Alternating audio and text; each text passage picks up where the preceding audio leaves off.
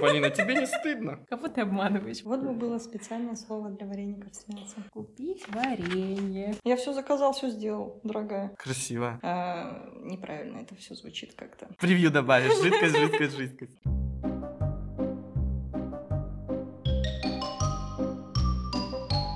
Привет, привет, привет! Это подкаст «Космический умозрительно» от библиотечного центра общения «Современник». Меня зовут Полина, и я расскажу вам про искусство. Всем привет, меня зовут Женя. Давно не слышались с вами. Сегодня я буду вам вещать про космос. А у нас в гостях Юля. У нее куча классных проектов. Она общается с разработчиками, устраивает выставки одного вечера, куда приглашает художников. Еще у нее есть проект «Открытая полка». Расскажешь? Наш проект «Открытая полка» создан для начинающих авторов. Вы можете либо принести свое произведение и оставить у нас в этой полке. Любой желающий сможет ознакомиться с ним в читальном зале. Либо вы можете прийти с уже готовым текстом или комиксом, и мы поможем вам его сверстать, э, найдем дополнительных иллюстраторов, если это требуется и так далее, и вместе с командой поможем вам довести проект до конца. Она стоит у нас в соседской гостиной на Заневском 32. Можно прийти полистать книжки. Там даже есть книга «Камень», чтобы вы понимали масштаб. Да, новые интересные форматы мы тоже стараемся включать. Да, можешь, кстати, сказать привет. Привет. Все, начинаем.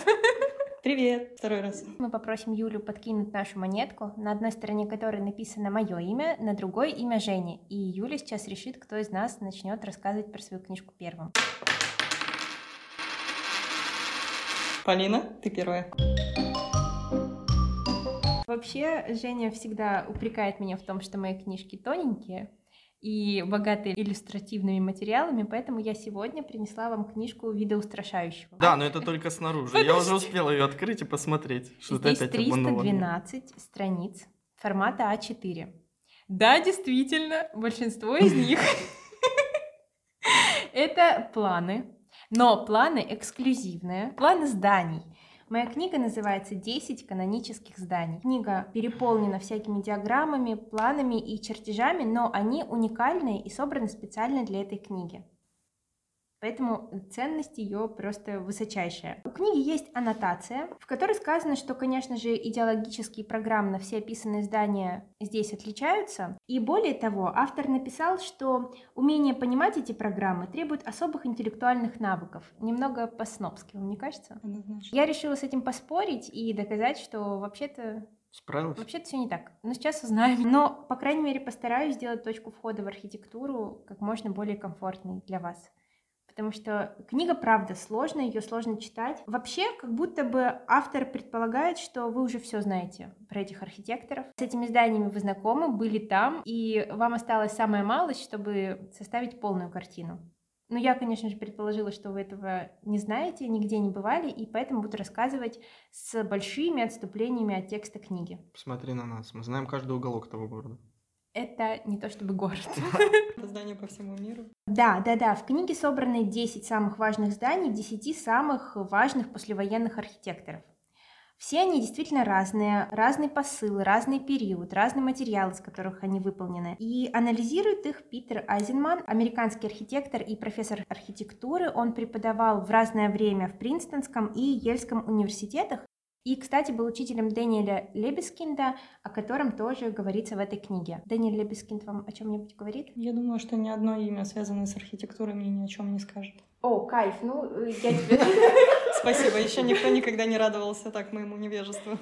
Ну, вообще, э, Лебескинд построил еврейский музей в Берлине сравнительно недавно. Это такое зигзагообразное здание. О нем я сегодня рассказывать не буду, потому что выбрала другое. А Зимана вообще пытается причислить то к постмодернистам, то к деконструктивистам, но сам себя он никак не идентифицирует и говорит, что вот я как чувствую, так и делаю. И всячески пытается сбросить себя любые приписываемые ему ярлыки. Вообще, э, он довольно капризный товарищ. В какой-то момент времени он построил дома и дал им название в виде цифр, первый, второй, третий, четвертый, ну и так далее. И чтобы вы понимали, э, в одном из домов, по-моему, это шестой дом, посреди здания проходит щель.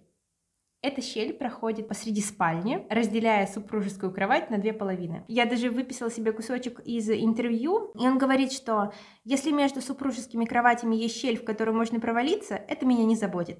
Если в семье есть ребенок, это меня не волнует. Если оказывается, что из обеденного стола в столовую выпирает столб, мне на это наплевать. Если люди не могут увидеть из своего дома океан через окно, ну и пусть. Действительно, для кого он строит? Для себя. И приятно Да, посмотреть. смотреть, правда, приятно.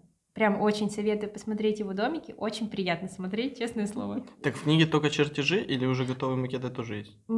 Есть фотографии. Некоторые, кстати, из этих домов, они так и не воплотились, но как проекты они очень важны. Вообще, Азинман начинает с того, что пытается дать определение канону, что такое канон и чем каноническое здание отличается от великого. Есть предположения какие-то? Ну, каноническое. Да. Ну, то есть есть какие-то, возможно, стандарты, по которым здание строится. Самое важное отличие в том, что великие здания находятся вне времени, а канонические очень связаны со временем. И каждое из этих десяти зданий мы будем рассматривать в рамках времени, когда оно было построено, и смотреть связи с тем, что существовало до и после него. Это очень важно. То есть само по себе здание, оно может быть не таким важным, но влияние, которое оно оказало на последующее, очень велико. То есть эти здания как некий путеводитель в ту эпоху. Да, но вообще здесь рассматривается 50 лет с 1950 до 2000 год. Мгм.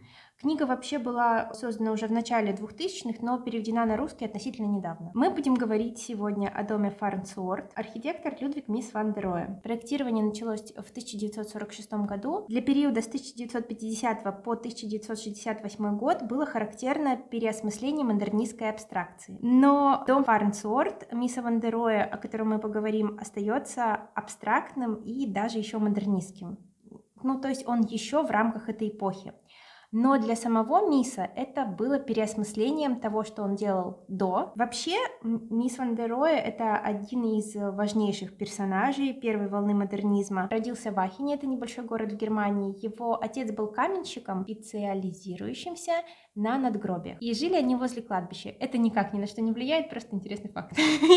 Ну и как вы понимаете, Мисс прекрасно разбирался в камне, и в строительстве, часто ходил к отцу на стройку. А, Ну и, собственно, жил такую жизнь. Однажды в Ахен приехал архитектор, выполняющий заказ, и сказал ему, что ну, долго ты будешь здесь сидеть, не хочешь ли, может быть, как-то выбраться из этого болота, тебе вообще здесь комфортно. И Мисс двинулся дальше, он переехал в Берлин, устроился в архитектурное бюро, и все началось с того, что профессор философии Риль и его жена пришли в архитектурное бюро с просьбой построить им дом.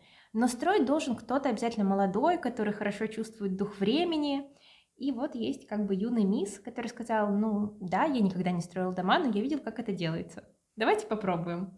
Попробовал, у него получилось, и этот дом выглядит как маленький немецкий деревенский с отсылкой к другому архитектору, у которого, ну не прямо, а учился и вдохновлялся мисс, это Шинкель. Дом понравился заказчикам, они приняли, и более того, за все время их работы они очень сильно подружились с миссом начали помогать его образованию, ну, как вы помните, он ничего не заканчивал архитектурного, начали знакомить его с нужными людьми, давать какие-то книги, в общем, он влился в их круг, то как бы классно.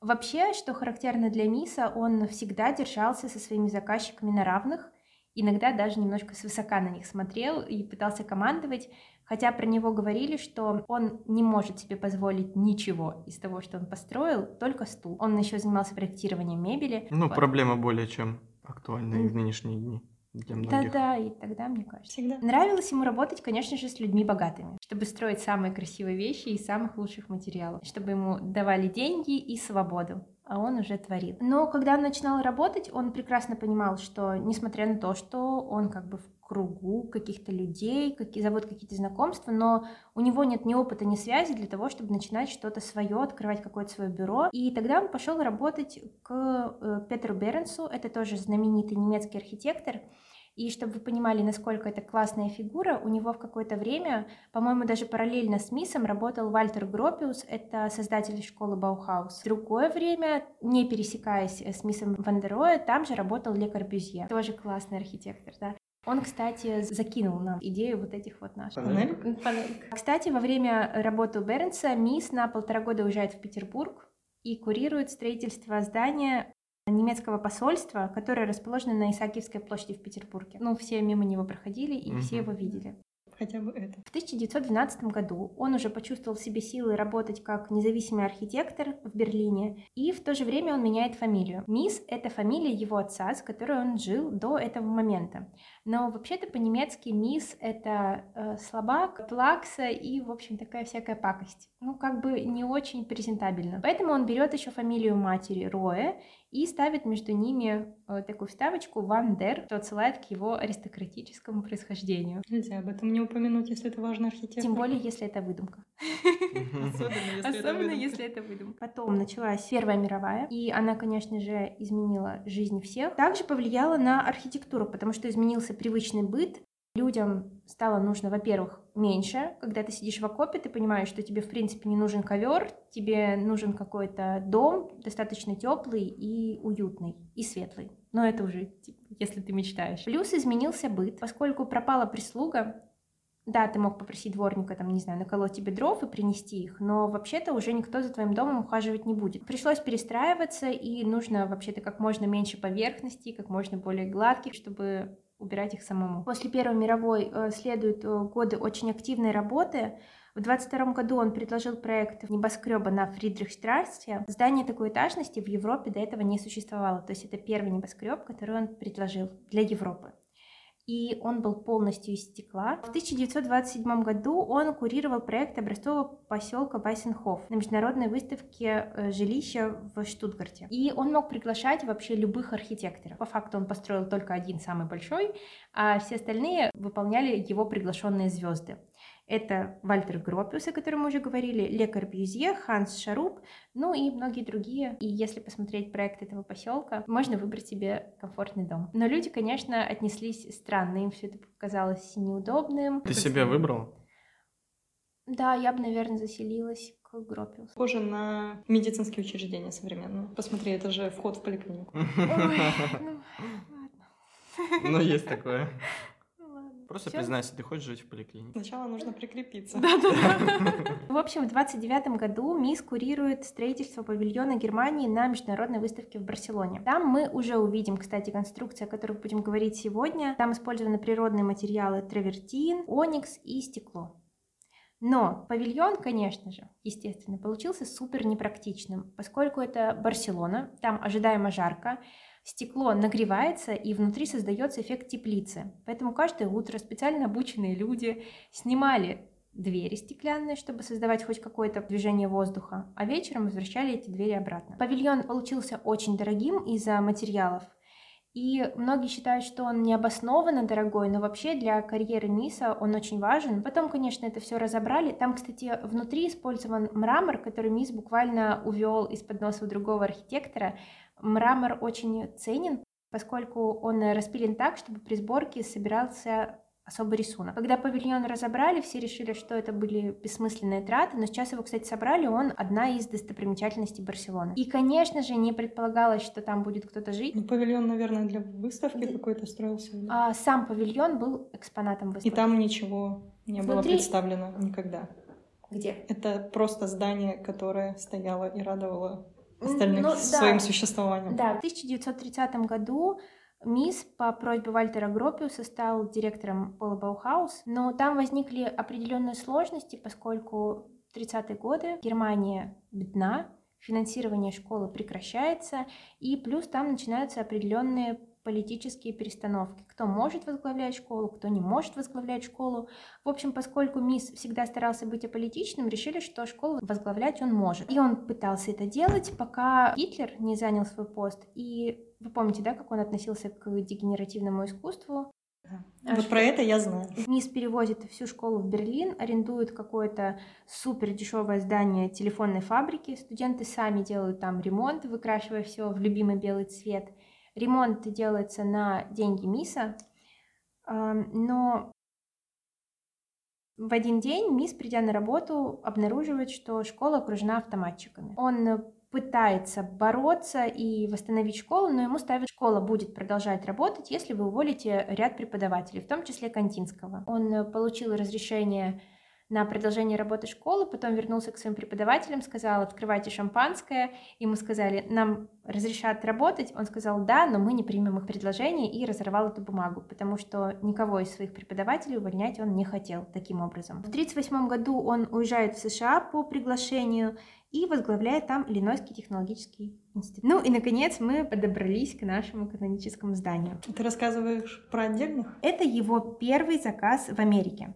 Дом построен для врача, э, хирурга, исследовательницы Эдит Фарнсворт. Она сама выбрала этот участок в местечке Плейна. Он достаточно далеко от э, Чикаго и примыкает к реке Фокс. Ну, собственно, поэтому дом поднят на сваи, потому что существовал риск затопления. Ну, которое, кстати, и произошло, и все затопило. Сваи недостаточно высокие, спойлер. По пропорциям дом э, соотносится с древнегреческой архитектурой. На открытом портике возвышались раньше москитные сетки, потому что, ну, как вы понимаете, из-за близости к воде, окружение лесом, здесь царили комары. Стены выполнены из стекла. А, стекло крепится к железным опорам. Террасы и пол сделаны из травертина. Ну, то есть вы можете уже прикинуть примерную стоимость этого проекта. Можете? Или не может? Дорого. Может, да. Дорого. МИС, кстати, впервые использует наружные колонны. Они не расположены по углам, если вы можете заметить. Никак вообще не влияют на организацию пространства, на поддержку этажности, ничего. Колонны скорее опоры висячей конструкции. Э, в дальнейшем, кстати, балки в его работах будут подниматься все выше, а крыша будет э, подвешиваться к ним. Стекло у Миса, кстати, дематериализуется, а горизонтали, которые бы артикулировали плоскости стен, отсутствуют. Ну, это вы видите на планах. А выносные колонны оканчиваются на уровне кровли и подчеркивают различия между конструкцией здания и его отделкой. Дом получился чудовищно дорогим, правда. Сначала Мисс сказал, что весь проект будет стоить 40 тысяч долларов, и Эдит отказалась, потому что у нее не было таких денег на тот момент. Но потом она получила наследство и решила, что, ну, можно и дом построить наконец-то.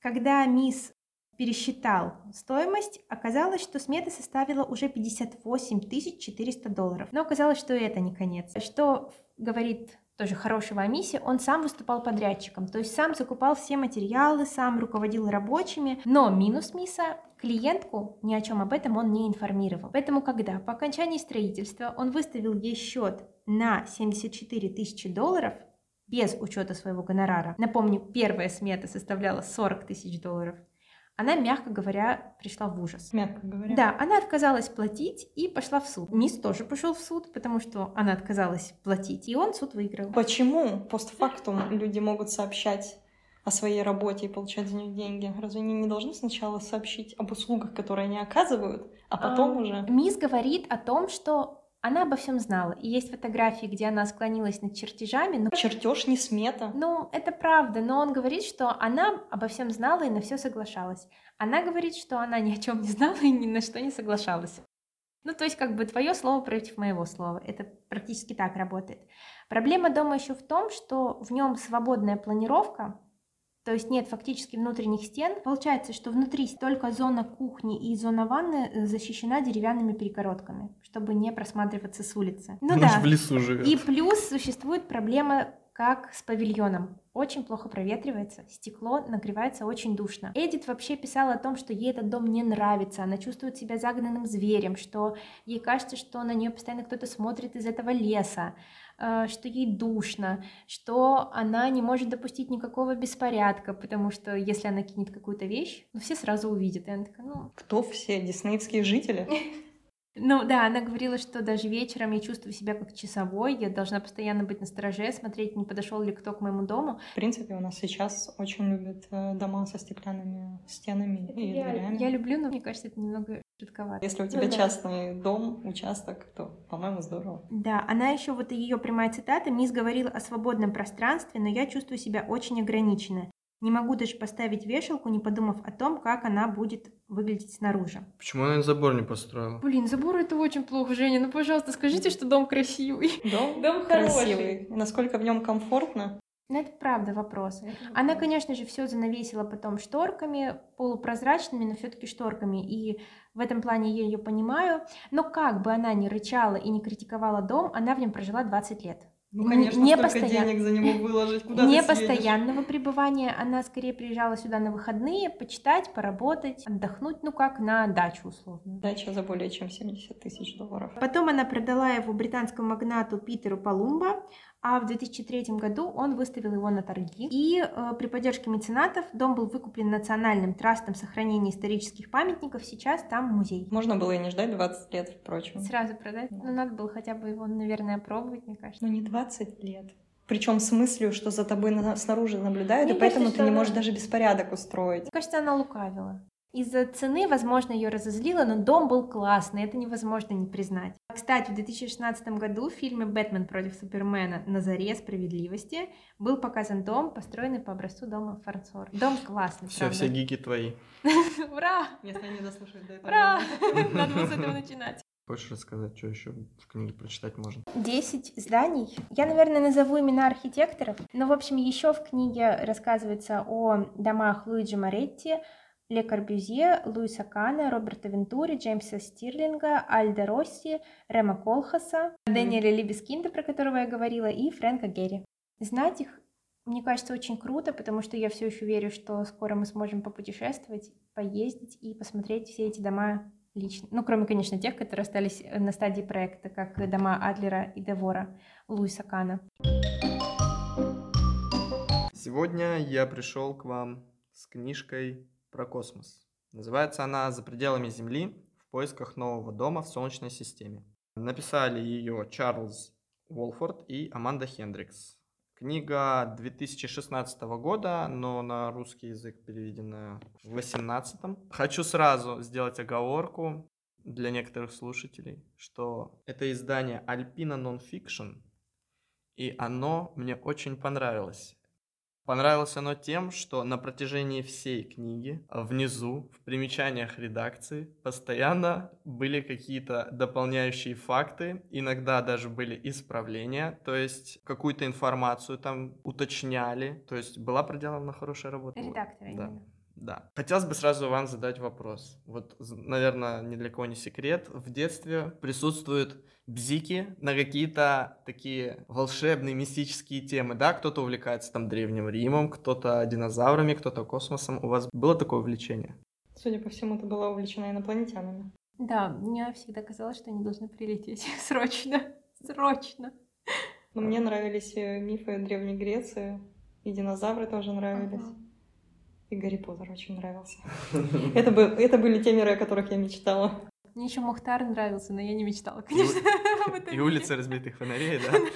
Так, Полина, ну, раз ты такой фанат космоса, значит, тебе эта книжка точно понравится. Вот, Мгм. осталось очаровать Юлю. Я знаю, что такое серебристые облака. Юля, кстати, Не. тоже, да. Ну, все, значит, тогда победил я, все, можем заканчивать. Ну, давайте не будем торопить события. Итак, книга рассказывает нам о ближайшем будущем. Вообще, ее можно поделить на такие две части. Первая часть рассказывает нам о настоящем, вторая часть рассказывает нам о будущем. Здесь 12 глав, и в каждой главе по чуть-чуть, прерывисто так вот идет настоящее, затем будущее. У меня была такая небольшое недоумение, когда я читал про что-то из э, части про будущее и думал, что это в настоящем. И офигевал от того, что уже, да, так быстро, все такое. Поэтому при чтении книги надо быть очень внимательным к э, этим заголовкам. Я надеялась, ты, наоборот, э, приятно удивлялся, когда читал, что сейчас есть в настоящем, и как оно похоже на то, что ты представлял в будущем. А то, что в будущем заявлен, там вообще крышеснос. Как вы думаете, поиск нового дома, где у нас ищут в настоящее время? Сейчас на Марсе. Я играла в Mass Effect Andromeda в другой галактике. Ну, до другой галактики нам еще далеко. Пока что мы ищем дом в нынешней. Получается, Земля же окружена Венерой и Марсом, правильно, да, с двух Ну сторон? Вот. И есть теория о том, что, возможно, когда-то на Венере была жизнь, но что-то случилось. Ну, в общем, э, Венера — это прошлое Земли, а Марс — это как бы ее будущее. Примерно то же самое, такие же мысли тут, конечно, тоже присутствуют. В общем, ладно, не буду томить. Книга рассказывает нам о путешествиях на Титан. Титан — это спутник Сатурна. Он является вторым самым крупным спутником в Солнечной системе и вторым космическим телом, помимо Земли, на котором есть жидкость. Именно жидкость, да, то есть про лед мы уже все в курсе, да, на Марсе. Но жидкость там не такая привычная для нас, да, у нас жидкость в первую очередь это вода, а там жидкость это метан, жидкий метан. На самом деле Титан очень привлекателен не столько из-за жидкости, да, наличия жидкости в нем, а из-за того, что, во-первых, там достаточно плотная атмосфера, 400 километров, если я не ошибаюсь. Там присутствует точно так же, как на Земле времена года. Там есть погодные явления, да, там идут дожди. Метановые, но идут. Там есть реки, озера, океаны, уже даже, ну, ладно, что уже даже. Понятное дело, что все они там получили свое название, когда люди открыли, собственно, наличие жидкости. Очень много информации в книге представлено за начало 2000-х. Для того, чтобы добраться до Титана, в настоящее время в книге пишется про 7 лет редактура исправляет на три года, и в интернете я тоже находил сроки именно три года. Наверняка это связано с тем, что редактура говорила про доставку спутника до Титана. Возможно, авторы имели в виду как раз такие путешествия с людьми. В ракете. Да. Чем вообще обусловлено, да, переселение на другую планету, на другое космическое тело? Здравым смыслом. Почему здравым смыслом? Мы все знаем, что существуют огромные глобальные экологические проблемы, и если человечество не одумается, а оно ничего не делает, никаких вообще действий не предпринимает, чтобы что-то исправить, то мы зажаримся в огромной теплице. Да, или нас всех накроет волной от растопленных ледников. Там на самом деле, помимо еще дождей, очень-очень холодно. Там температура минус 170 градусов по Цельсию. В книге также рассказывается о том, как вообще началась планетология, изучение планет, рассказывают нам и о 1600-х годах, когда Галилей, там Коперник, вот все они занимались космосом. Этот экскурс исторический очень краткий, там буквально на нескольких страницах. Но вот экскурс прошлого века, когда люди отправили, Советский Союз отправил Гагарина, да, потом Нил Армстронг кто второй, я не помню, извините. США отправили их на Луну. Рассказывают про историю НАСА, основных проблемах вообще изучения космоса. Ну, начнем с очевидного. Все это стоит больших денег. И этих денег очень часто не хватает. Рассказывается это, в принципе, на примере НАСА, да, потому что авторы американцы. Основной проблемой было распределение государственного бюджета. Очень часто происходили случаи, когда те или иные космические программы открывались, да, на изучение того же самого Марса, на изучение каких-то дальних уголков планеты, отправление спутников, изучение, там, получение фотографий, грунта и так далее. Но эти программы сворачивались постоянно, из-за того, что американские президенты не видели в этом... Потенциала. Да, потенциала, вот правильное слово ты говоришь. Я бы сказал еще, конечно, коммерческой выгоды, но если президенты думают о коммерческой выгоде, это как-то. Ну, капитализм. Я все ждала, думаю, в этом выпуске я буду молчать. капитализм. Ну да, нотки капитализма дают знать и здесь нам о своем существовании. Рассказывается о Илоне Маске. Очень интересно было читать про SpaceX, про Теслу даже упоминалось. Помимо Илона Маска и его компании, еще у нас существуют такие крупные гиганты. Blue Origin — это от Джеффа Безоса и Virgin Galactic это Ричард Брэнсон. Про их компании немного упоминается, но такое ощущение, что авторы фанатели по Илону Маску, потому что ему там посвящено очень много времени. Очень часто берут какие-то интервью, да, я не то чтобы запомнил имена их, но рассказывали, в принципе, интересные вещи про то, как строятся ракеты и так далее. Очень отличительная такая особенность, что большинство астронавтов или инженеров, которые работают над э, космическими аппаратами и так далее, они все по своей натуре мечтатели и насмотрелись в детстве Star Trek, да, Звездный путь, представляют собой таких вот гиков, которые фанатеют вообще по космосу, по каким-то вымышленным вселенным и так далее. Ну, мечтатели, грубо говоря, по своей натуре. И всех их объединяет идея о том, чтобы двигаться вперед, не знаю, смотреть в светлое будущее, искать людям новый дом и все в этом духе. Но мне кажется, что какой-то прагматик на этой работе просто не высидит, потому что если ракета летит 7 лет, то есть ты вот ее отправил, и 7 лет тебе нужно просто сидеть и ждать. Да. Это тоже вопрос очень важный, поскольку здесь, ну, где-то, наверное, треть книги посвящена как раз-таки астронавтам самим, как их готовят, какие критерии, очень обширный список критериев. Я когда его увидел, боже, я думаю, такие люди реально существуют. На самом деле, скорее всего, нет, потому что очень часто по какому-то из параметров все равно астронавт начинает проседать. Зачастую это как раз-таки депрессия. Потому что людям очень трудно бывает находиться в замкнутом пространстве, в небольшой такой компании на протяжении длительного времени. Рассказывают об экспериментах, проводящихся на Земле, а именно о том, как астронавтов готовят к такому путешествию, как их отправляют в пещеры. Рассказывался опыт про то, как несколько астронавтов запускали в пещеру, им помогали люди спускаться, затем оставляли их наедине полностью самими, с обими, давали какое-то пропитание, они там находились, грубо говоря, неделю, исследовали эти пещеры, протяженность достаточно большая, там около 10 километров. Они спускались, постоянно искали какие-то образцы каких-то микроорганизмов, там различных растений, если встречались. Затем рассказывался опыт про то, как построили такую, грубо говоря, лабораторию под водой на глубине там 20 метров. Она, по сути, очень сильно напоминала космос, э, за исключением того, что тебе тоже нужно надевать скафандр, да, чтобы выйти в открытое море, а там в открытый космос. Точно так же они, грубо говоря, можно сказать, находятся почти что в невесомости. И еще был опыт, э, точнее не опыт, а просто сравнивают с людьми, которые живут на Северном полюсе. Они тоже находятся в таких суровых условиях, находятся там длительное время, если наступает полярная ночь. Ну, ты, Полина, из Мурманска, ты, наверное, понимаешь, о чем идет речь. Может быть, попробуешь тоже в астронавты и скажешь, у тебя бэкграунд мощный. Ну, кстати, правда, полярная ночь — это очень тяжело. Мало того, что это тяжело для организма, так это еще и нормально так фрустрирует. Я шла в школу, было темно, я возвращалась из школы, было темно, и ты не понимаешь, когда тебе спать, когда тебе просыпаться. Но потом, конечно, привыкаешь. А как долго это всегда? Нет, конечно же, это, по-моему, пару месяцев зимой, а летом вот полярный день, когда солнце не садится, тоже пару месяцев. И я могла себя найти в 5 утра бодрой, ну, наверное, пора по каким-то там часам, но я все еще бодрая и весела.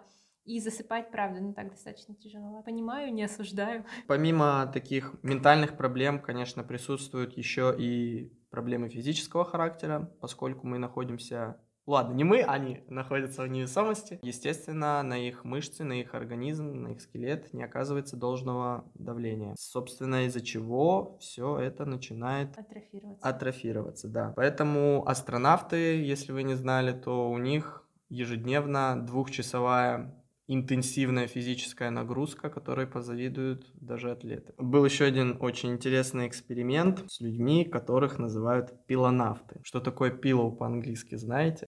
Подушечка. Да. Мы даже с тобой вместе подушечка сказали. Мы сидим в одном кабинете слишком долго. Миндальная В общем, пилонавты — это люди, которые проводят время очень долгое в качестве эксперимента на подушке, да, лежа в кровати, с поднятыми ногами выше головы. То есть что у них кровь постоянно... Приливает к голове. Да. Э, проводился там эксперимент на протяжении двух месяцев. Не знаю, может быть, были еще какие-то эксперименты подобные, скорее всего, потому что навряд ли бы ради одного эксперимента придумывали целое название пилонавты. Да нет, нормально. Нормально, да? Слово-то смешное. Да, мне тоже понравилось. В общем, закончилось оно не очень успешно, поскольку это проводилось в каком-то городе, который был подвержен наводнением. И в какой-то момент случился потоп, и вот всех этих людей... Ну, чтобы вы понимали, а, в, в самом начале проходит 2-3 дня на то, чтобы подготовить человека, собственно, к такому состоянию длительному. И потом столько же примерно уходит на то, чтобы его из этого состояния вывести. Но когда случилось это наводнение, то у врачей было всего около трех часов для того, чтобы экстренно вывести пилонавтов из их состояния. И там, ну, конечно, очень много побочек начало вылезать, связанных с тем, что вообще не понимали, где они находятся, не могли ориентироваться в пространстве, да, постоянно головные боли, подташнивание, ноги не слушались. На самом деле очень мало известно про физическое состояние человека, который долго находится в космосе. Не так давно, уже в этом тысячелетии, обнаружили что длительное пребывание в космосе ухудшает зрение. Очень долго на это не обращали внимания, поскольку обычно астронавты которых отправляют в космос, находятся в возрасте примерно в таком, ну, под 40 лет, когда у них уже зрение садится просто так, да, из-за возраста. Там был один мужчина, который заметил, что он, он уже, у него уже были проблемы со зрением, и он заметил, что в своих же очках начинает видеть хуже. Но это в процессе. Да, это в процессе уже, собственно, на МКС. Вот, он попросил своего коллегу, чтобы тот ему проверил с помощью офтальмологических инструментов зрение, и они обнаружили, что глазной диск он вздулся. Это происходит из-за того, что в космосе нормально не циркулируют жидкости. Получается, жидкость нормально не поступала в глаз, и там произошло вздутие. По возвращению на Землю через пару месяцев там, конечно, это более-менее в норму приходит, но это лишь один из случаев, которые должны дать нам понять, что еще очень-очень-очень много всего неизвестного. Поднимался очень, кстати, интересный вопрос про людей, которые были бы рождены не на Земле. Здесь обсуждается вообще идея о том, что нам необходимо обосновать колонию, да, на другом космическом теле. Колония подразумевает само собой, что ты абсолютно автономный. То есть тебе не нужны никакие припасы, ресурсы с Земли, ты сам себя обеспечиваешь всем необходимым, энергией, питанием, там, кислородом и все в этом духе. Ну, метаном, да. Метан с неба упадет, не переживай. С неба ничего не падает вообще-то, мне так мама говорила. Получается, естественно, за своим генофондом, да, за своими жителями тоже будет следить сама по себе, ни от кого не зависит, чтобы не приезжали, не прилетали, точнее, новые колонисты Земли. Там ведь абсолютно другое притяжение. Как эти дети смогут жить вообще? Вот, короче, мне вот это вот очень интересно стало, что Ну, у них по-любому будет другое физическое строение тела. И очевидно, что они не смогут передвигаться без специальных костюмов снаружи, да? Либо покрывать э, всю планету каким-то куполом. Да, ты покрой планету куполом.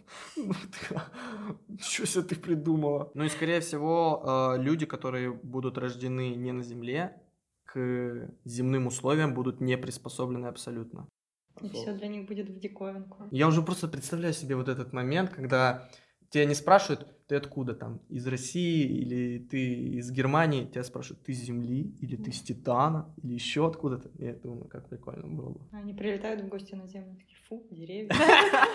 Там какой состав атмосферы? Там очень много метана, испарения из э, водорода. Я вам не рассказал самое, самое, самое интересное. Вот самое интересное это то, что в настоящий момент открыт вопрос по поводу существования жизни на Титане. В июне 2010 года, я не знаю, как я 12 лет прожил и до сих пор не имел этой информации. В общем, по результатам анализа данных миссии Кассини-Гюгенс, это название спутников, ну не спутников, а космических аппаратов, сообщили об аномалиях в атмосфере Титана около его поверхности. На основании этого они выдвинули гипотезу о дыхании примитивных биологических организмов. Согласно этой гипотезе, организмы могли поглощать газообразный водород и питаться молекулами ацетилена. При этом в процессе их жизнедеятельности образовывался метан. В итоге на Титане наблюдалась бы нехватка ацетилена и снижение содержания водорода около поверхности. И если получить данные как бы из верхнего слоя атмосферы Титана можно, и то есть подтвердилась как раз-таки нехватка ацетилена, то информации о содержании водорода на поверхности, насколько я знаю, еще нет. Поэтому как бы вопрос все еще остается открытым. В общем, там получали снимки озер, водоемов. Было видно, как какие-то, как будто бы пузырьки. Ну, то есть, как будто про процесс дыхания происходил. Получали данные об атмосфере и так далее, и находили элементы органического происхождения. Вот если там существует жизнь, то она абсолютно отличная от земной, да, земным существам нужна вода, нужен кислород, для поддержания жизни. И, естественно, какие-то там ну, микро-макро элементы для питания и получения энергии. Если там существует жизнь, то они в качестве жидкости использовали метан, а в качестве какого-то газа использовали не кислород, а водород. И, короче, очень интересная тема. И вопрос этот до сих пор остается открытым. То есть данные пришли в 2010 году, и я уверен, что наверняка данные еще получались. Возможно, это все, ну, уже как бы известно, там уже с кем-то в контакт вступили. Mm-hmm Просто нам не разглашают простым Просто светом. ты давно не смотрел РЕН-ТВ. Но вообще, кстати, это э, тоже было какое-то обсуждение ученых. Они говорили о том, что почему-то люди ждут инопланетян, похожих на себя, таких антропоморфных. Но по факту это же могут быть э, какие-то мельчайшие существа, бактерии, например, живучие. Это тоже жизнь. Конечно. Ни капли не похожее на то, что представляем из себя мы. Это было в фильме «Живой» или «Живое» с, Дж... с Джек... Джейком Джилленхолом. Там была такая небольшая субстанция, опасная, если не ошибаюсь. Потому что так проще воспринимать. Ну, возможно, да, да. Мало нам здесь людей, как будто. Я не хочу на них смотреть еще на других планетах. Я помню, как физик в 10 или 11 классе нам задавал вопрос, хотели бы мы все увидеть, точнее, познакомиться да, с какой-то инопланетной жизнью. И все такие, да, да, да, круто. А я такой сижу и думаю, А если они злые, Да, и они захотят да. нас уничтожить? Кто сказал, что они добрые? вообще? Да. Нет, но это было бы забавно хотя бы посмотреть, как выглядит жизнь там. Она же тоже сформирована. Ну да, но лучше сначала на расстоянии. Ну ладно. Есть ли у них летописи? Да, берестяные грамоты. Мемы. Да, мемы, реально. И книга заканчивается такой интересной фразой, с которой я согласен, что мы надеемся, что здоровый мир отправит колонистов на Титан не из страха, а с оптимизмом. Тебе этому и поучиться получается. Ты-то с недоверием к жизни на В том смысле, что не из-за страха, что Земля станет в таком состоянии, что надо срочно сваливать, а из-за того, что на Земле все будет хорошо, и надо будет просто расширять. Я об этом даже не подумала. Ну, В смысле, я сразу оптимистично просто заглянула в будущее. Классно это. А говорят только про возможность жизни на Титане. Или еще какие-то планеты затронуты. Нет, Только Титан. да. Рассказывается еще про Марс, про то, что на Марсе жить вообще не надо, и оставьте эту затею. Ну, Марс просто рассматривается как вариант для создания колонии просто из-за его близости. Мгм.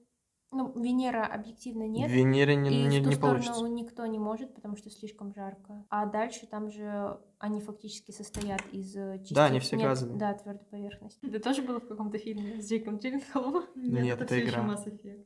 Окей. Ну, до ближайшей галактики, где существуют планеты, похожие на Землю, 100 тысяч лет лететь, поэтому...